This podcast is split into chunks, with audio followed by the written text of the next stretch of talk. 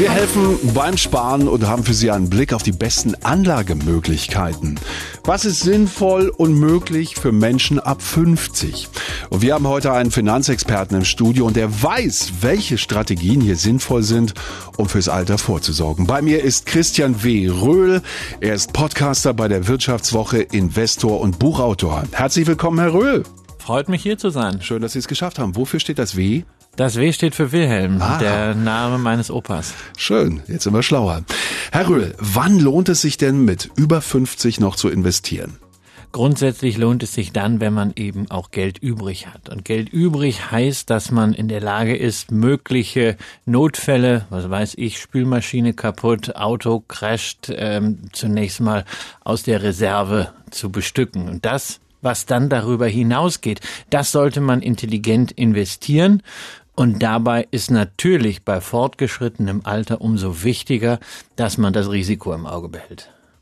Ich habe es eingangs schon angesprochen. Ähm, nun ist es ja nicht das Geld im Überfluss, das bei jedem Einzelnen da ist. Äh, in welche Geldanlagen können denn die ja, sogenannten Best Ager ohne größeres Risiko heutzutage investieren?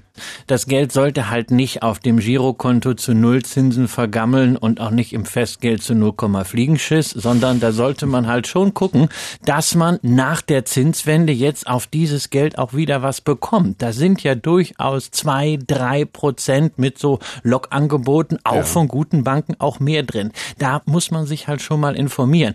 Und wenn dann noch ein bisschen mehr ist, kann man natürlich 10, 20, 30 Prozent auch als Best Ager, wenn man bislang noch gar nichts gemacht hat, in Aktien investieren, weil das Leben hört ja nicht mit 65 auf. Ja.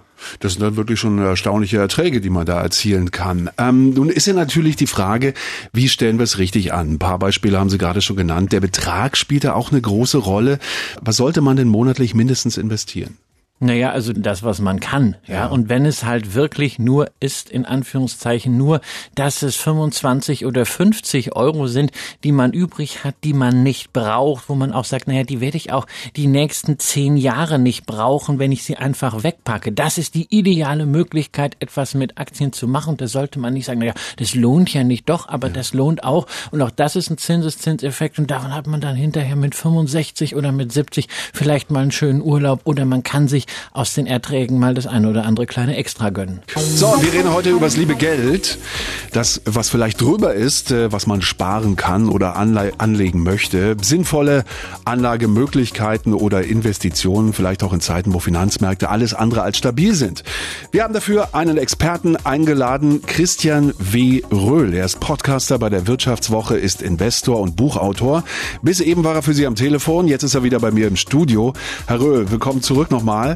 Und frage natürlich auch, äh, was sind denn die Fragen der Anleger, die Sie aktuell beschäftigen oder eben auch am Telefon von eben? Ja, die klar, klassische Frage ist natürlich, was soll ich jetzt mit dem äh, Geld machen? Die Banken bemühen sich ja um äh, die Spar- und Anlagegelder und zwar nicht, indem man jetzt einfach sagt, hey komm, mach doch jetzt hier mal ein Festgeld, sondern da geht es natürlich schon um Finanzprodukte. Also wir hatten mehrere, die hatten angerufen, irgendwie Abfindung bekommen oder äh, Auszahlung aus einer Lebensversicherung. Ja. Da ist natürlich sofort die Bank da und will das Ganze dann in einen Mischfonds packen am besten. Da sagt man immer so schön, auf der einen Seite gibt's da Sicherheit, auf der anderen Seite das Renditepotenzial. Mhm.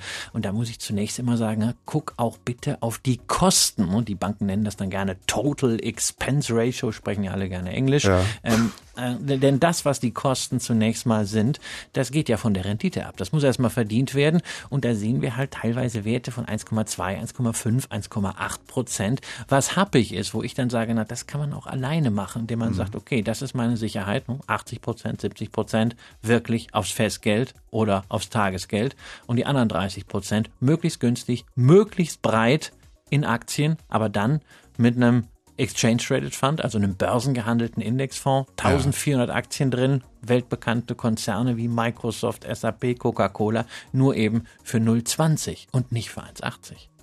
Jetzt muss ich nach dem Wo fragen. Ja, wo und wie kann man denn heutzutage investieren oder wo kann investiert werden? Immer noch klassisch bei der Hausbank? Nee, eigentlich nicht, oder? Nee, aber wir wollen die Hausbanken doch nicht schlechter reden, als sie sind. Natürlich, das sind doch, das sind doch stabile Banken, ja. Sparkassen, Volksbanken, private Geschäftsbanken. Wir haben in Deutschland eine Einlagensicherung bis, bis 100.000 auf jeden Fall gesetzlich. Dazu die Sicherungssysteme. Ja, warum denn nicht? Das ist doch eine sehr, sehr gute Basis, okay. wenn ich mein, wenn ich mein Festgeld äh, investieren möchte. Das möchte ich doch nicht mit irgendwelchem Zinshopping nach, nach Bulgarien, in die Türkei oder sonst wohin schicken. Mhm. Ist, doch, ist doch eine gute Basis. Und wenn man die Bank ein bisschen kennt, kann man vielleicht auch noch mal einen Schnaps mehr Zinsen aushandeln. Und wenn es dann darum geht, die Aktienkomponente zu machen, ja, das kann man auch börsengehandelte Indexfonds erwerben bei der Volksbank oder bei der Sparkasse. Und wenn die dann sagen, na, das kostet aber so und so viel Gebühren, dann kann man immer noch gucken, ob man sich vielleicht nicht ein Depot nimmt bei einem, bei einem Neo-Broker äh, oder bei einem Online-Broker. Nur ist ja nicht jeder so ein alter Hase wie Sie auf diesem Gebiet. Ähm, auf was sollten denn neue Anleger achten, wenn sie zum Beispiel zum ersten Mal investieren? Ja, auf jeden Fall auf das, äh, auf das Risiko und darauf, in was sie denn eigentlich investieren. Es gibt im Wesentlichen zwei Themen. Das eine ist das Sparen, dafür gibt's Zinsen, man überlässt Geld und kriegt dafür was. Ne? Das ist das Klassische auf dem Konto, ja. ähm, auf dem Tagesgeld, da komme ich täglich ran oder auf dem Festgeld, drei Monate, sechs Monate, zwölf Monate, warum nicht auch mal drei oder fünf Jahre, wenn man wirklich so lange lang auf das Geld verzichten kann und sich diese Zinsen sichern möchte.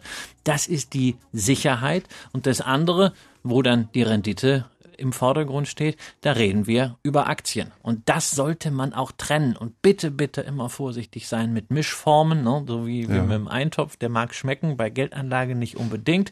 Mischfonds sind in der Regel teuer. Viele halten nicht, was sie versprechen. Und dann gibt's immer eine ganze Reihe so von Konstruktionen, so, ja, sie kriegen da ein Prozent fix, aber sie haben die Chance auf bis zu fünf Prozent und das könnte jährlich fällig werden. Zertifikate, strukturierte Anleihen, wie auch immer das heißt, das sind häufig gute Produkte, die aber sehr komplex sind und für die meisten Privatanleger schlichtweg nicht geeignet sind, obwohl sie in Banken dann verkauft werden.